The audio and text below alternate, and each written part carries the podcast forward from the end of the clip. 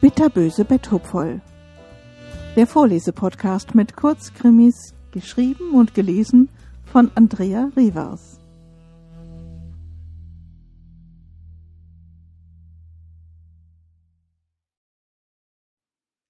Die Zeit davor. Ich sitze an meinem Schreibtisch und erstelle meine Spesenabrechnung. Akribisch klebe ich dafür die Tankbelege auf einzelne Papierbögen und erfasse die Summen in einer Excel-Tabelle. Das mache ich jeden Freitagnachmittag. Mist, ein Tippfehler. Ärgerlich korrigiere ich die eingegebene Zahl. Gerade bei solchen Dingen darf man sich keine Nachlässigkeit leisten. Eine fehlerhafte Spesenabrechnung ist durchaus ein Kündigungsgrund. Erst letztes Quartal habe ich deshalb Dieter Jäger entlassen müssen. Er hat es tatsächlich gewagt, ein privates Treffen mit einem Freund als Geschäftsessen zu deklarieren. Er argumentierte noch, dass man ja schließlich auch über die Produktlinie Natural gesprochen habe. Doch so einfach lasse ich mich nicht täuschen. Ich bin ja nicht von gestern. Natürlich hatte ich den Namen des Geschäftspartners gegoogelt und dabei festgestellt, dass beide in der gleichen Klasse waren und der Freund freiberuflich als Rechtsanwalt tätig ist. So schnell lasse ich mich nicht übers Ohr hauen. Hans, Kaffee ist fertig, ruft es von unten. Ich sehe auf die Uhr. Bereits Viertel nach vier. Dabei habe ich doch schon mehrfach betont, wie wichtig es mir ist, meinen Kaffee pünktlich um 16 Uhr zu bekommen. Aber auf Lisa ist diesbezüglich kein Verlass. Sie lacht mich einfach aus, wenn ich ihr Vorhaltungen mache. Früher hatte ich dieses Lachen, diese Leichtigkeit ja irgendwie bezaubernd gefunden, aber heute nervt Lisa nur noch. Sie nimmt einfach nichts ernst. Letzte Woche habe ich zum ersten Mal in meinem Leben eine Mahnung erhalten. Wegen einer nicht bezahlten Arztrechnung. Das ist mir noch nie passiert. Einfach peinlich. Was sollen die Leute bloß denken? Sie hatte natürlich keine Ahnung, wie das geschehen konnte, aber mir war das schon klar.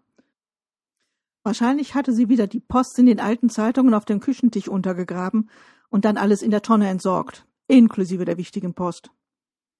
Ich hasse es, dass sie morgens beim Frühstück immer ihre Zeitung lesen muss und dann anschließend erstmal in Ruhe das Sudoku löst, als hätte sie nichts anderes zu tun. Genervt verlasse ich den Schreibtisch und gehe hinunter in die Küche. Leer. Ich hab den Tisch draußen gedeckt, das Wetter ist so schön, schallt es von der Terrasse. Ich stöhne auf. Du weißt doch, dass ich die Sonne nicht vertrage. Und dann permanent diese Wespen. Ich hab doch meine Allergie. Missmutig schlurf ich durch die Terrassentür nach draußen. Manchmal denke ich, sie schikaniert mich mit Absicht. Wahrscheinlich spekuliert sie darauf, dass mich eine Wespe sticht oder so und ich an einem allergischen Schock sterbe. Ich habe schon ernsthaft über eine Scheidung nachgedacht. Aber der Verzicht auf einen Ehevertrag, damals, als ich sie noch bezaubernd fand, würde das Ganze zu einer teuren Angelegenheit machen. Als Vertriebsleiter verdiene ich ganz gut und das Haus ist bezahlt. Lisa hat natürlich keinen Cent dazu beigetragen. Und das bisschen Haushalt ist nun wirklich nicht der Rede wert. Aber ich habe schon einen Plan. In zwei Wochen werden wir zum Wandern nach La Gomera fliegen. Ich habe mir die Karten besorgt und sorgfältig geprüft. Eine Wanderstrecke ist besonders gut geeignet. Und die Spanier nehmen es ja wohl mit ihren Untersuchungen auch nicht so genau. Ich setze mich und nehme einen Schluck Kaffee. Ugh, der Kaffee ist ja nur lauwarm.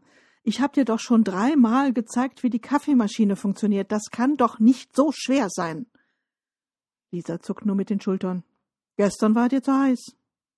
Ja, das war er auch. Es muss doch möglich sein, in diesem Haus einen wohltemperierten Kaffee zu bekommen, entgegne ich scharf. Lisa steht auf und geht in die Küche. Ich nehme noch einen Schluck. Was ist das bloß für ein krümeliges Zeug auf dem Teller? Ich höre Lisas Schritte näher kommen. Was ist denn das auf dem.